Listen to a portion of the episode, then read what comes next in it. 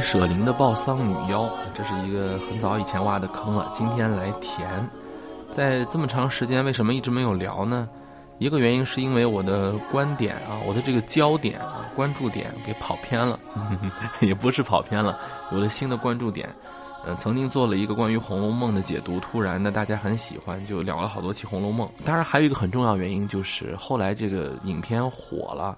很多的播客主啊，包括视频 UP 主啊，做了拉片呐、解读啊，我听了好多期啊。如果真的有讲的好的，我可能也就不做了哈。但是还是没有很过瘾吧。我之前讲过，就是我在做播客选题的时候，很多的时候特别随意的原因，是因为我听了一个节目，我觉得他说的不解渴，不是说人家不好啊，是不解渴啊。我不太愿意在人家那个视频下面留言呐，或者说私信人家，我很少评论。呃，我就喜欢自己再做一期。我特别呼吁大家都这么干，就如果你看了一个内容啊，不管是播客还是视频，你不管对它是支持、反对、喜欢还是不同意，你不要理他，你就自己再做一个。我觉得这样的话，我们听众或者说观众特别受益啊，就可以能听到很多的这个节目啊。我呼吁大家这么做啊，呼吁大家这么做。还有呢，就是我发现我听了大概十来期这样的节目吧，啊，大概从几个方向，有的是专业的电影从业人员或者学习人员做光线、构图、画面、拉片的。还有音乐拉片的，还有的是从哲学存在主义的方向去剖析几个人物的存在主义的这个类别和存在主义的哲学家的观点的。当然还有一些历史向的，但是我发现历史向的分析呢，很多是从英英格兰和爱尔兰的宗教关系啊什么分析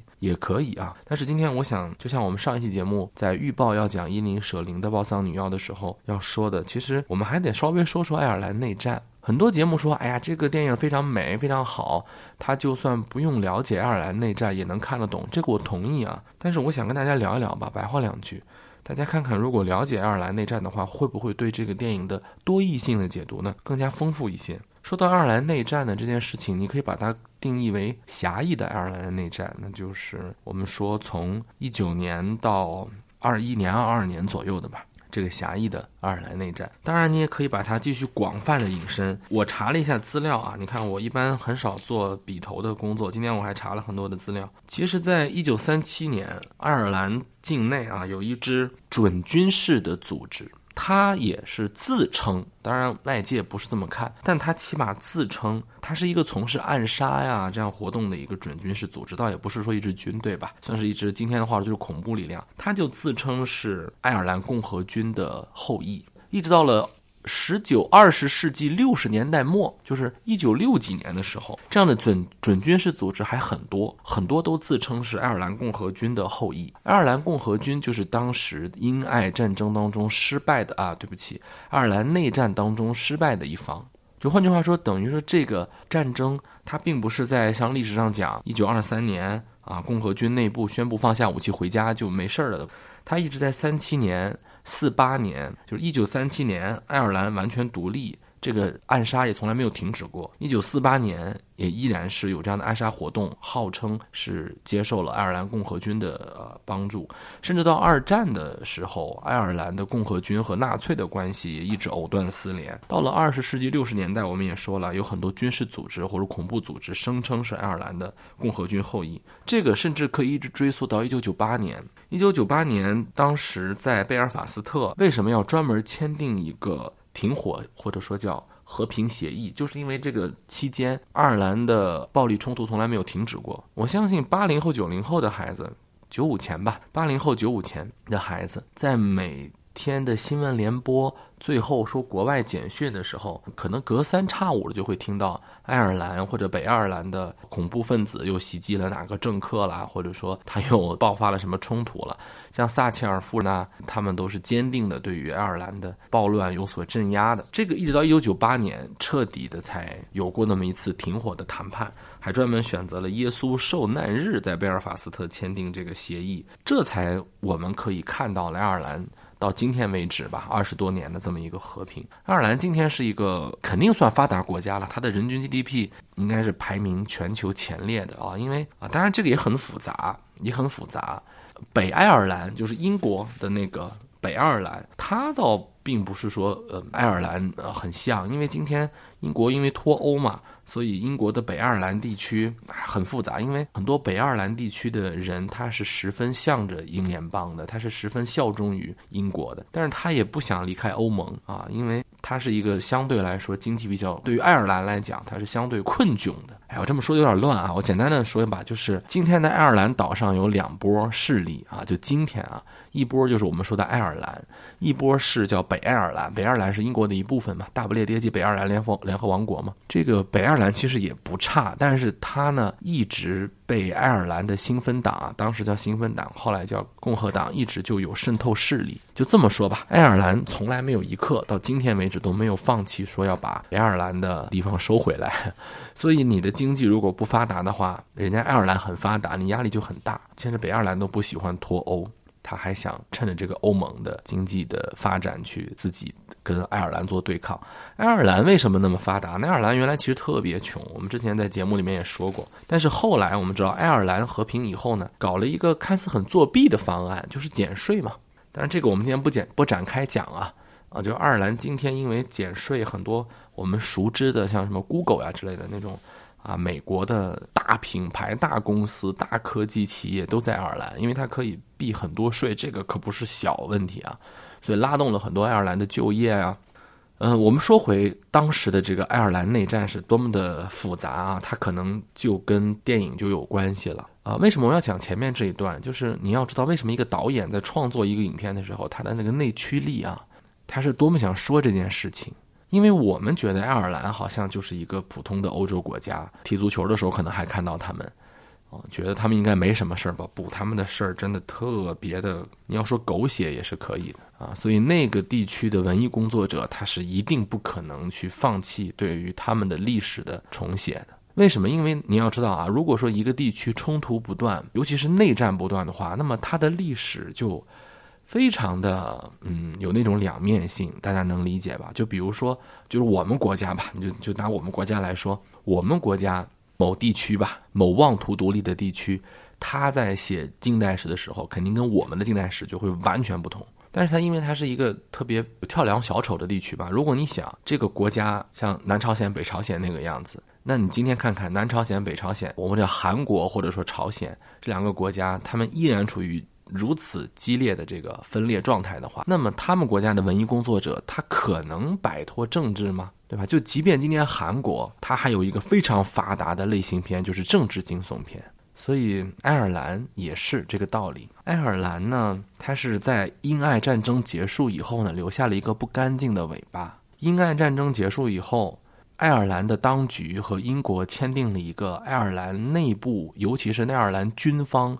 不是很满意的一个条约，历史上称之为叫英爱条约。这个英爱条约规定了英国会逐渐从爱尔兰撤军，但是爱尔兰呢，他一直要保持对英王的效忠，就他们在议会选举要宣誓的时候，都要说自己是效忠当时的乔治五世的。换句话说，他的地位就类似于今天澳大利亚呀。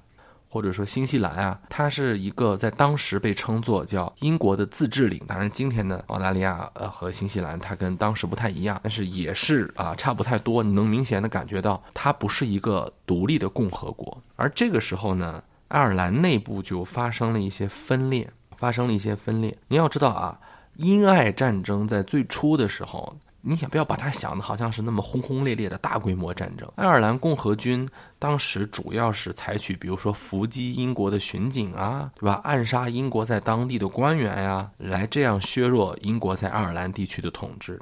英国呢也派出了非常强硬的像黑棕部队，残酷镇压，对吧？残酷镇压。呃，由于英国内部公众。逐渐丧失对于英国镇压爱尔兰的支持，因为你知道，我们那个时候英国已经完成了呃议会制的改革嘛，或者说已经完成了一个民主国家往上往前发展的一个道路，所以其实英国议会当中有很大的声音是不支持英国对于爱尔兰的残酷镇压的。为什么？因为说一个简单说一个简单的道理啊啊，打断骨头连着筋，英国爱尔兰之间很多人，包括贵族上层之间有非常复杂的关系。而且老百姓也觉得你你老派我们去打仗，我们不想去打仗，对吧？死那么多人，而且爱尔兰人的这个民族自觉性越来越高，所以一九二二年就签了这个英爱条约。但是刚才说了，这个条约呢，爱尔兰它还不是一个独立国家，而且这个事情它使得爱尔兰北部地区的人非常紧张，因为英爱条约呢规定说，爱尔兰它内部要有两个区域，一个是信奉天主教的这个区域。一个是信奉新教的区域，这个我稍微往前引申一点啊，就欧洲国家的宗教改革呀，其实是相对来说比较有统一性的。但是呢，这个英国宗教改革很奇怪。你看，在这个电影当中，经常会出现圣母玛利亚呀，出现那个爱尔兰的那种十字架，天主教的十字架的情况。而且在电影当中有一个神父特别逗，他 他经常被人家调笑哈。呃，那个康姆吧，就是那个老音乐家，还说你还作为一个神父，你还管我打警察的事儿啊？我打警察怎么了？对吧？什么时候你们宗教跟警察走在一块了啊？其实宗教跟警察从来就没有分开过，这是在英国。英国的宗教改革呀，按道理说它也有这个新教的教义，可是呢，它夹杂着很多英国王室的离婚案呐，当年包括英国王室的这个私欲的东西在里头。所以咱们插句题外话，为什么会有清教徒啊？他们还跑美国去了，是吧？新英格兰移民跑美国去。英国的宗教改革在欧洲的这个宗教改革的谱系当中，它是偏右的，就是它是偏保守的。而且它有带有极大的那个王权的性质，他们推翻天主教和人家德国的路德教、法国的加尔文宗、瑞士的加尔文宗不一样，人家那个有更加高的纯洁性，当然也是打引号吧。宗教改革我们在中学的时候学过，但是它在内部其实十分复杂。爱尔兰的宗教改革就正好反过来，就是英国的宗教改革推行新教，但它其实是稍显腐败跟王权的，因为它是要拿王权来替代教权。而爱尔兰为什么信仰天主教呢？倒不是说他对罗马天主教皇有多么大的忠诚，是因为他想通过这个天主教来抵抗英国人对他们的这个压迫。所以，这个宗教就使得爱尔兰内部它有非常大的分歧。而这个英爱条约规定是要按照宗教来划分爱尔兰的两波势力，信奉新教的啊东北部挨着英格兰更近的东北部六郡被完全切割给了英国。这个不管是从领土上，还是呃，即便是没有切割给英国在爱尔兰地区效忠英王上，在共和军内部啊，我或者说我们叫新芬党内部，新芬党是爱尔兰的一个民族主义的党吧，他们就发生了很大的分歧，主要有两个代表人物，一个是叫埃蒙德瓦莱拉，哎呀，大名鼎鼎的啊，德瓦莱拉，这个后来就成了反对党当中的领袖啊。这个德瓦莱拉呢，他认为啊，不能接受英国人的这个妥协。他有这么一句话，他说：“我没有权利去放弃当年一九一六年在复活节枪炮当中宣告成立的共和国。”什么意思？就是我们当年说了我们要独立，我们要成为共和国。这个时候为什么要效忠英王？不同意，得继续打下去。而柯林斯当时也是他的老战友，也是他们一块奋斗、一块打英国的这个老战友。柯林斯，他们是当时共和党当中颇受欢迎的一波势力，他们却是支持条约的。他们认为啊，就是如果说我们英国人啊，我们跟英国人达成和解，我们在他们的议会当中有席位，或者说我们的议会就名义上效忠英王，这是一个现在我们能够停下来、恢复生产、建立很好的社会司法秩序。因为大家想一下啊。爱尔兰的独立战争是以伏击巡警、暗杀当地官员、削弱英国在爱尔兰地区的统治为手段的。你想想那个地方得乱成什么样啊，是吧？各种的残酷报复，这个报复当中那是活生生的一个一个人呐。所以当时爱尔兰基本上处于一个近乎无政府的状态。那这个经济怎么发展？司法怎么能够继续下去？所以说，呃，当时的柯林斯就主张支持这个条约，他们就跟英国人去谈判了。而这里面就有了非常大的这个分歧。呃，老共和军元老说：“你看，我们死了那么多人，打了那么多仗，我们就是想让爱尔兰独立。现在你不但要割地，割出去东北六个郡给那些清教徒人，啊，新就是给那些英国新教的人，还要让我们现有的国家去承认英王乔治的统治，那不行啊！啊，所以这个时候就分裂成了两大派别，叫我们历史上可以称之为叫亲条约派和反对条约派。”反对条约派以瓦莱拉为首，亲条约派以柯林斯为首。很多人认为，这个电影当中的两个主人公，啊，比如说这个呃，克林法瑞尔演的那个 Pyrick 啊，他其实就是代表着老共和党、老共和军元老的这个瓦莱拉这支势力，啊，他们属于社会的底层，因为很多共和军就是子弟兵嘛，他们属于这个社会的底层，他们反对条约，而柯林斯他们代表了反对党当中的知识分子阶层，或者说他们更加倾向英国那种文明，对吧？英国那种近代化的政治流程，想搞议会政治。有点像我们在中学课本里面讲的那个立宪派和革命派的那种感觉。立宪派就是想走那个上层路线，或者叫知识分子路线。这就是后来慢慢就形成了共和军和自由自由帮。那个自由帮其实就是柯林斯这波势力，而瓦莱拉他们就慢慢就成了就共和军。后来柯林斯啊，他们就组织了。临时政府，因为他们接受英爱条约，所以英国人也很喜欢他们，他们就成了亲条约派，甚至变成了亲英派。就这好说不好听啊，对吧？我们一块打英国人，这个时候你亲英派，好说不好听。但是呢，当时的爱尔兰形势是这个样子的啊，在议会当中，在知识分子啊那个代表议会当中，亲条约派啊或者叫亲英派，他们的优势是有的，但是不是压倒性，但是是有优势的。所以他们在都柏林成立了那个临时政府，而反对条约派呢，因为他们毕竟是一个战壕里面打仗的兄弟，他们当时也没有完全撕破脸，所以很多人说，呃，英格兰啊，这个爱尔兰内战那些反对党共和军们为什么不不直接攻占都柏林？唉，其实都是一块工作的同志，甚至有时候还没有想到要翻脸，有时候可能还在一块工作。民间呢，他们也想出现这恢复和平啊、恢复生产的这个声音，所以民间。很多人也是支持这个临时政府的，但是共和军很多农民的军队啊不支持，而位置上来讲啊，当时西南地区的市议会也不支持，所以大家能感觉到这个很不稳定啊，非常不稳定。虽然说建立了一个临时政府。由新芬党的创始人啊，阿瑟·格里菲斯当总统啊，然后刚才我们强调的那个迈克尔·克林斯，就是那个共和党的领袖啊，共和军的一个领袖，他呢做了议会主席，其实掌握实权的。但是以瓦莱拉为首的共和军元老们啊，老同志们、老方面军们坚决不同意，尤其是当时的第一军、第二方面军坚决不同意啊，就是不能跟英国人妥协。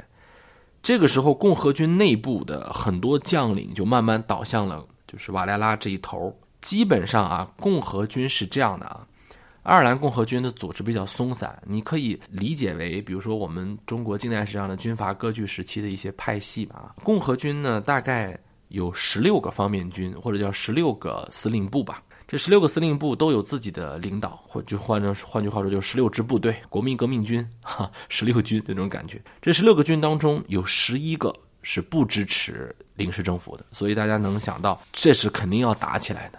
到了一九二二年的时候，这两波军队就开始发生冲突。但是你要知道，这两波军队他们曾经是一个战壕里的兄弟，所以特别好。所以他们一开始的这个冲突啊，非常的，就是怎么讲？像电影里面说的那样，谁都不觉得谁会下死手啊。比如我举个例子啊，当时反对党他们占领了一个司法大楼，当时叫第四院，是一个当时爱尔兰的，就相当于司法部吧，占领了这个司法部大楼。但是呢，这个政府军也没有说就直接突过去要跟他们抢地盘，要杀回来，就是那种象征性的互相打一打。当时很多英国人写回忆录说，他们去督战，他们看两边打仗就是对天放放枪，没有真正的动手。但是这个事情呢，也不能就这么算了。你比如说啊，我举个例子啊，英国人在开始这里面就开始使坏了。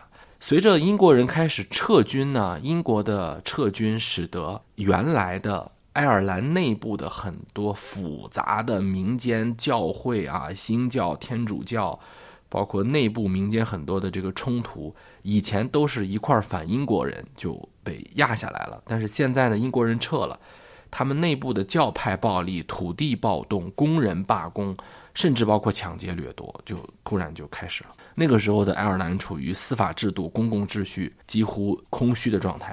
你说没有不是有临时政府吗？哎呀，临时政府都是些年轻人。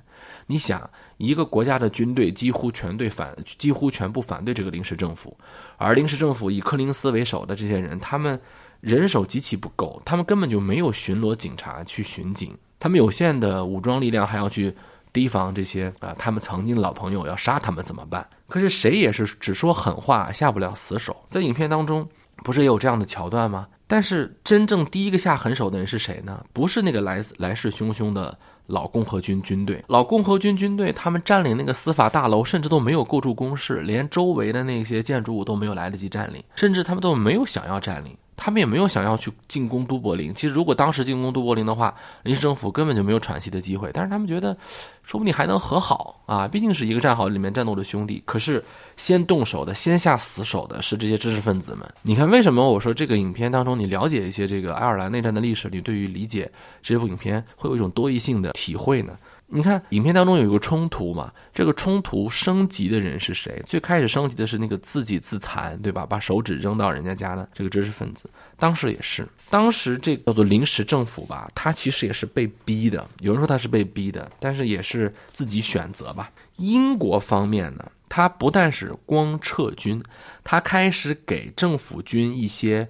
武器和压力，咱们先说武器啊，这个很理解啊。就英国军队在撤离爱尔兰岛的时候，就把武器交给了当时的爱尔兰国民军。爱尔兰国民军就是当时临时政府下的一些毛头小伙子军队，因为他们没有军队，人家军队大部分都是支持反对党的，他们只能去靠钱、靠免费的午餐来招揽一些年轻人。但是他们装备好啊，英国人觉得他们支持英英爱条约，所以给他们很多很好的迫击炮、大炮，主要是炮。为什么呢？当时的战争啊，有没有炮啊，决定着你对于这个建筑物的控制啊、巷战的制高点的控制啊，包括冲突战的这个优势啊，都是至关重要的。英国人当时下了很多的炮，包括机关枪。而老派共和军呢，其实你说他们是老共和军，刚才我们也分析了，它都是以暗杀呀、游击战啊为主的。英爱战争后期主要就是游击战，所以他们主要就是些碎发枪、一些老老的步枪。他们的枪支占有率特别低，甚至是两个士兵一杆枪都是很常见，所以就有了这么一个冲突。英国方面不但给了枪支，给了武器，还给了压力。你比如说提一个人吧，丘吉尔啊，丘吉尔当时不是不是首相啊，是大臣。丘吉尔就曾经多次就说说，如果你们临时政府再放任这些爱尔兰反对党不管，再不对他们下狠手，放任他们去占领你们的司法院，那基本上等于说你们就是沆瀣一气，你们根本就不是两拨势力，你们就是一拨人，一个唱红脸，一个唱白脸，就是不同意英爱条约。如果你们继续下去的话，我们就视英爱条约为无物，我们将继续恢复对爱尔兰的军事占领。按照丘吉尔的原话，就是说，我们的耐心已经即将耗尽，给你们的时间已经不多了。在这样的情况下，还出现了一些意外。在一九二二年的六月二二六月二十二日，英国陆军元帅亨利·威尔逊被两个曾经在英军服役过的爱尔兰共和军的枪手刺杀了。所以英国人他就下了最后通牒，他说：“你要不打，我就打了啊，我就派兵了啊。”所以爱尔兰内战正式爆发。这个内战过程呢，是这些农民出身的兄弟们，爱尔兰共和军们，他们虽然有很多的人支持，但是他们的武器确实特别差。随着爱尔兰自由州政府，就是我们所说那个临时政府，他从呃几千人开始到三万人、四万人的这个扩军，再加上英国人不断的给他们好的武器，招来了很多那种想着要钱的年轻人去打仗。几乎可以说是快的扭转了他们战争初期的一些劣势。爱尔兰很多老兵、老实巴交的这些老兵，他们虽然在共和军当中扮演着反对党的角色，可是由于他们武器装备太差，再加上其实他们不太会打冲突战，因为以前跟英国人打仗属于打游击战，现在属于争夺一个一个大楼、一个一个巷战、一个一个战壕，这种冲突战他们没有太多的经验，他们不太会打，再加上他们真的下不了死手。都是兄弟，当时在一个军队当中，不管是有革命友谊啊，还是其实很多人征兵就是一个村的啊，或者说他们就是朋友，真的下不了死手。但是内战会让人的道德底线不断的下探、下探、下探。随着互相的屠戮、互相的杀伐，使得这个 monster 被放出来了啊。这个 monster 还是个谐音梗，因为当时这个。共和军就是爱尔兰反对党共和军，他们的首府就在芒斯特，还建立了一个叫在历史上称之为叫芒斯特共和国，地名叫芒斯特，monster 嘛，就是怪物的意思。这个怪物就被放出来。随着他们的冲突战慢慢的解体之后，他们下定决心了，说你们既然下死手，你们既然真的动手，那我也动手，我就开始打游击战。这儿我插一句啊，你要说这两波势力当中啊。到底谁真能打不好说。但是临时政府这一派，就比如柯林斯他们这一派啊，他们起码有一个有一个想法，他们给出了这个国家一个呃未来的政治构架。而爱尔兰共和军他们就是一种很朴素的感情，就觉得我们不能向英国人低头，啊，不能就这么算了，怎么能够？好好的，咱们不是一块儿打英国人吗？你怎么突然就跟他们站一起？他们接受不了这个东西，所以他们只是一种朴素的反抗。他们没有想好未来该怎么办，他们也不想去想。说实话，因为我们从历史上史料看来，爱尔兰共和军从来就没有提出过一份说以后国家该怎么办。他就是想着要把英国人全部撵出去，把那个六个自由邦也收回来。所以这个很难给民众支持他们的理由，大家也不太理解他。而且这波。淳朴的爱尔兰共和军就变得越来越坏，就是人类的心中的那个怪兽出来以后特别可怕。比如说，当他们在对自己的同胞进行游击战的时候，残酷的事情就会发生了。一九二二年的八月二十二日，临时政府的领袖柯林斯在历史上记载说，他巡视刚刚被他们自由邦联军啊这个国民军占领的爱尔兰西南部地区要去巡视。其实啊，实际上很有人。呃，历史学家给出这样的推测，说他没有必要去去巡视那个地方。很多人当时建议他很危险，不要去，但他还要去巡视什么？他当时是个政客，又不是一个军事将领，他巡视什么？他还跟着一个军事将领一块去巡视，其实就是要想和解，说能不能这个事儿就那么算了啊？但是怎么能算了呢？我的驴都已经死了，怎么能算了呢？电影当中也有这个情节啊，就他其实是想要去和平谈判的。这是属于不是当时就有的历史解释，是过去了很多年，今天的历史学家研究发现，当时很多的文件或者破译的一些密电，再加上当时一些留下来的记录，现这个柯林斯很有可能是想去跟当地正在负隅顽抗的当时他们的老伙计、老同志们，能不能达成一个和谈的协议，或者说停战的协议？就这个事儿就这么算了，过去了，行不行？但是激战依然还在发生，他的车被别人认出来了，在激战的过程当中阴差阳错，这也是个悬案啊。反正他最后是颈部中弹死了，为什么是个悬案呢？官方记载说，可能是因为和谈不顺利，然后爱尔兰共和军的这帮农民兄弟们不接受这个知识分子的和谈或者停战的要求，就伏击了他。就开枪把他打死了，在混战当中开枪打死。有人说是他自己指挥不当，他本来应该开着车冲过去，但是他还是命令他的手下下来还击，所以导致了这个时间的停留啊，导致了激战，他死。但是近几年的历史学家讨论说，也不一定，很有可能他身边有坏人，就是因为柯林斯他想去跟共和军和解，而如果跟共和军和解之后呢，很多宗教的冲突，再加上土地的冲突，可能对于当权派不利。所以，这个想要去和解的人呢，被鲍桑女妖看到了，就可能是内部的人给他打了黑枪。反正不管怎么原因吧，柯林斯的死使得战争升级，战争的冲突就变成了一些复仇。你比如说啊，当时政府开始了残酷的镇压、枪杀俘虏，而且政府允许公开复仇。就如果说民间你想复仇，你可以复仇，你只要怀疑。谁谁谁是共和军，或者谁谁谁是支持共和军的人，你可以把他逮捕、审判，甚至处决。而共和军这边呢，也以牙还牙，以眼还眼。呃，他们开始暗杀支持条约的议员，这是他们原来干过的事情啊。就是他们一开始反对英国人，也是暗杀，这是他们的老本行，拿起来这个东西啊，暗杀议员，枪决他们认为。已经投降了的，呃，没有战斗力的对方的俘虏。呃，我稍微说一下啊，因为自由联邦他们的这个军队啊，是属于后来拿钱雇的，英国人支持给武器啊，拿钱雇的，他们不是那种久经沙场的老战士，都是一些娃娃兵，孩子们，他们有着很朴素的那个想法，就想挣点钱，对吧？拿回家去养活家庭啊，或者说混一份免费的午餐。而打仗的时候呢，他们就会把别人往好了想。都是爱尔兰人，又不是英国人，那我就投降嘛。很多人一投降，就把枪就交了。可是爱尔兰共和军就他们也受到了那边的屠杀嘛，很多人也是心中有恨，就对这些孩很多都是孩子，就十六七岁、十五六岁啊。你想想那个影片当中影射的是谁？就就开枪就死，就对他们进行残酷镇压。而反过来。临时政府啊，自由联邦也没有手软，他们就开始公开处决一些投降过来或者投诚过来的共和军高级将领、高层，就公开处决。所以影片当中有一个情节说，就那个每天性侵他儿子、打他儿子的那个警官，他不是跟康姆说他要去岛上去参加处决嘛，他也分不清处决谁啊，是自由联邦的处决共和军，还是共和军处决自由邦？反正不知道，反正就互相处决。那个时候就是开启了这个过程，互相复仇，这是最残酷的、最血腥的。这也是埋下后来我们说爱尔兰政府内部不断有仇杀的仇杀的一个种子。就这么说吧啊，整个二十世纪。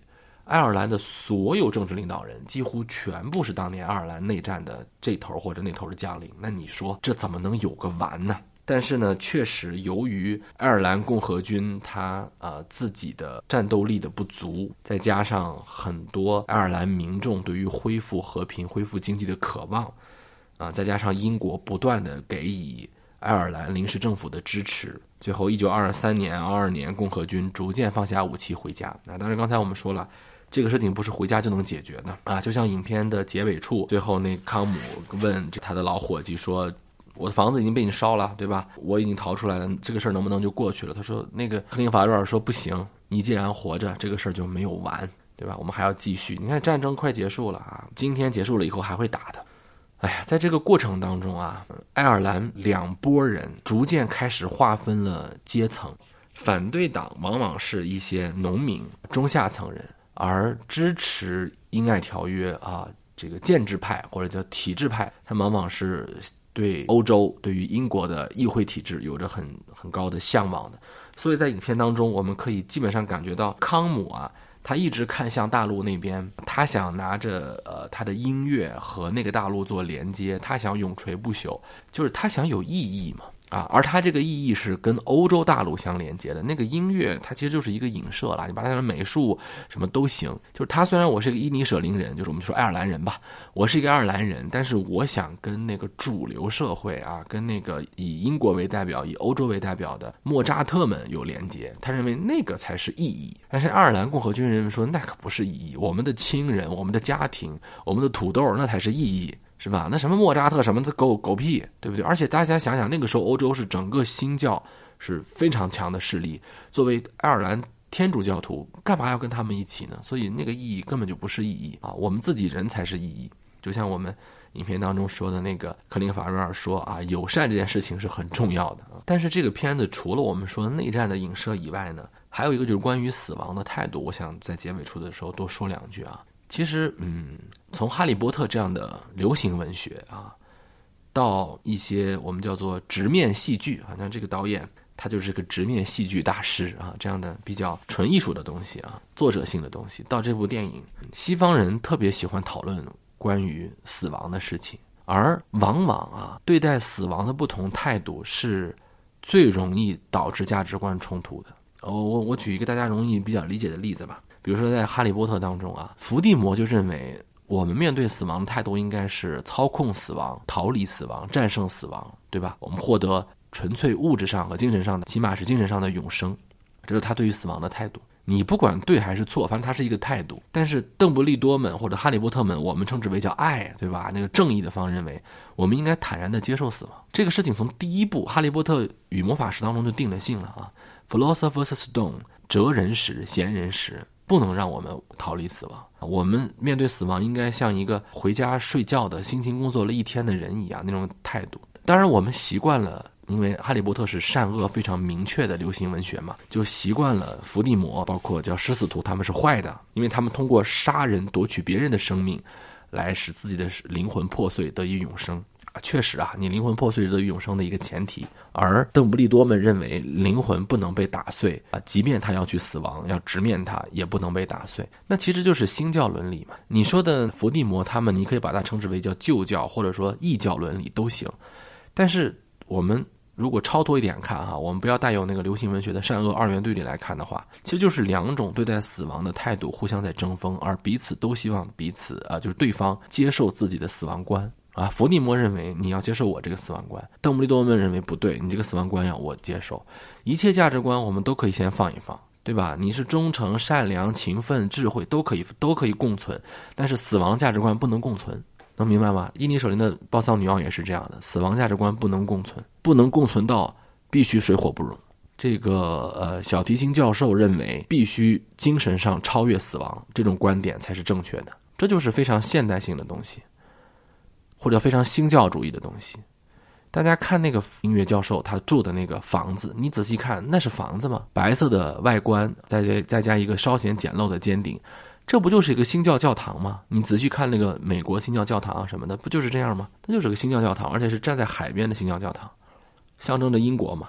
而帕特里克或者叫我们说这个派瑞克。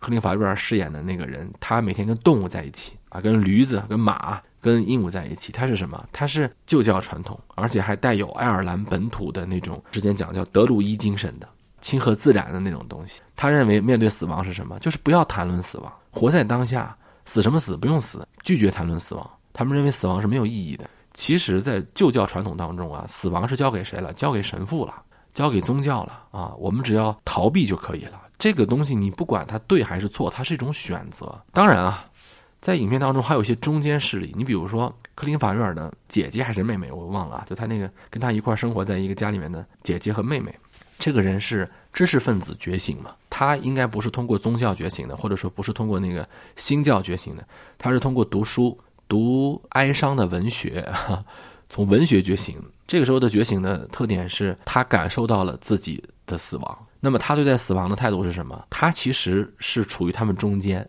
他既不能像他的弟弟或者哥哥那样，他的兄弟那样去麻痹自己。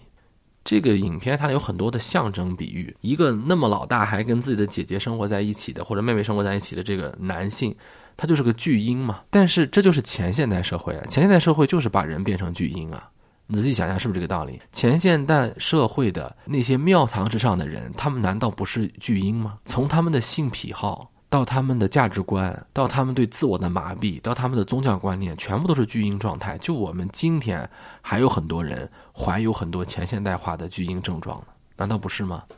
所以它比喻成一个巨婴。但是我们什么事情啊都要去反过来看哈。这个巨婴它虽然是不好啊，从某种感觉上讲它未开化，但它善良啊，它有一种朴素的善良，对吧？这个善良是有点那种呃，我们叫做自我麻痹的那种善良。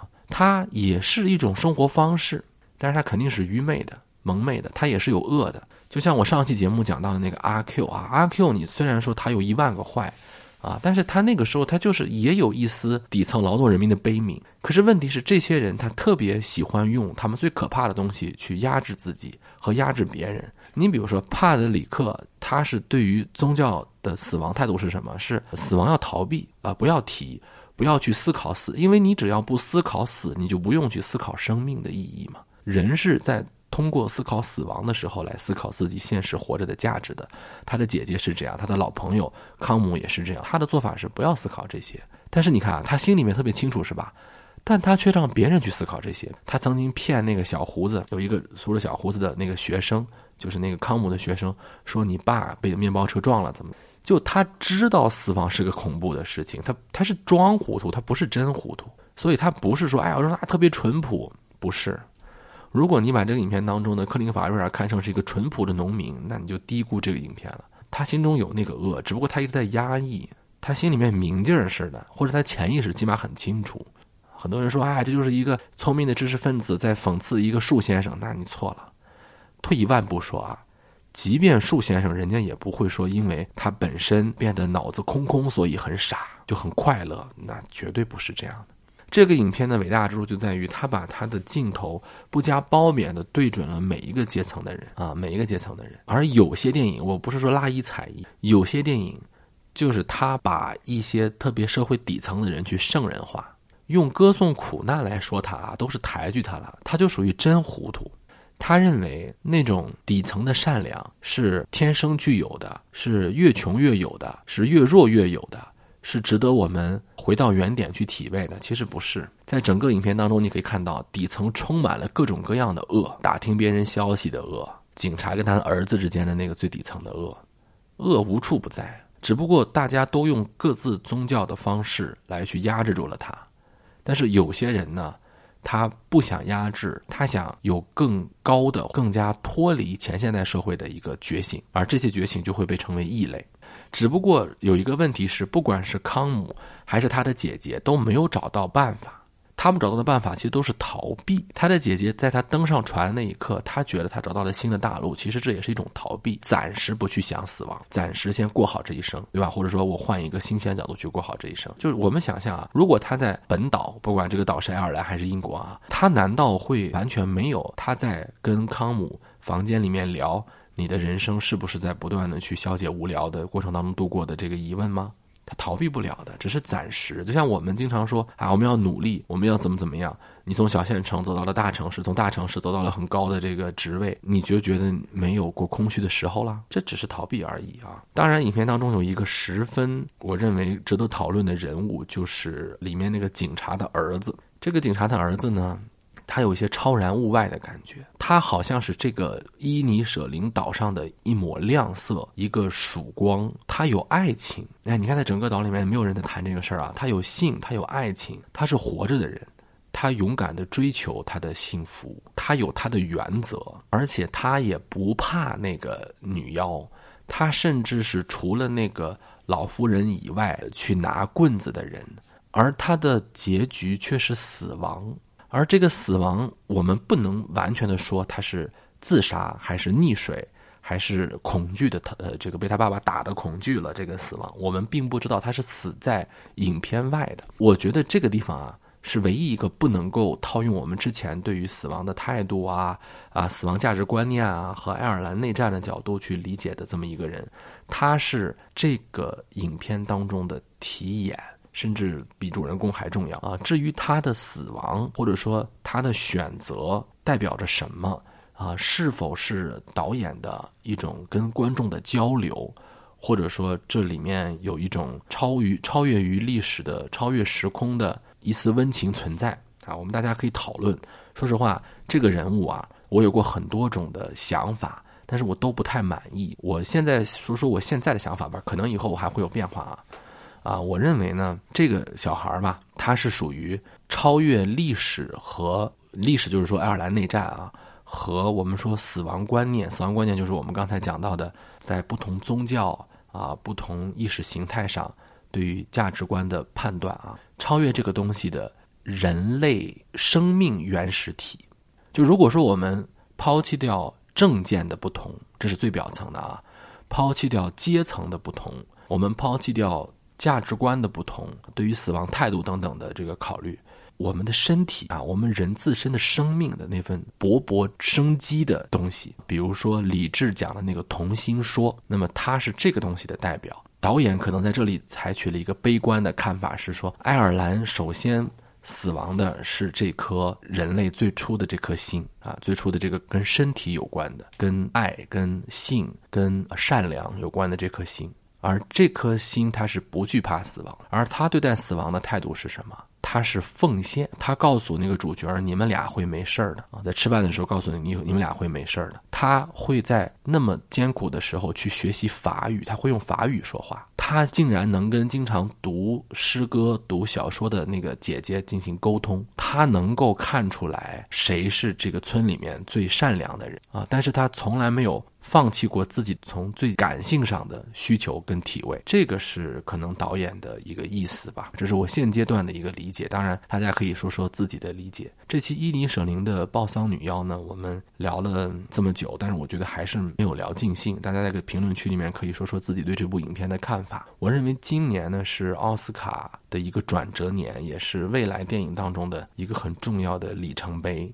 马丁麦克唐纳他们之前的几部作品啊。都有一种类似好像昆汀啊，类似好像这个科恩兄弟的感觉，但是这一篇却让我感觉到了一种鬼子来了啊，姜文的这种感觉。我看完这个影片当中，有一种看了鬼子来了的感觉，就是他把那个一个突发事件、一个戏剧冲突，彰显在一个封闭的人群当中，一个小村子当中，每一个人的人的脸上都有沟壑，都有奇观。我认为他是一个虽然没有被奥斯卡肯定，但是他足够。流传影史的作品，而且作为一个戏剧家啊，他比姜文做的好的在哪儿呢？这个当然我不是拉一彩，姜文也是我很喜欢的导演啊。他的电影性更强，虽然这里面的戏剧冲突、故事是占有主位的，但他的音乐、镜头、画面、声音的声效的控制、节奏的控制，我认为他是足以在电影院感动我们的一部影片。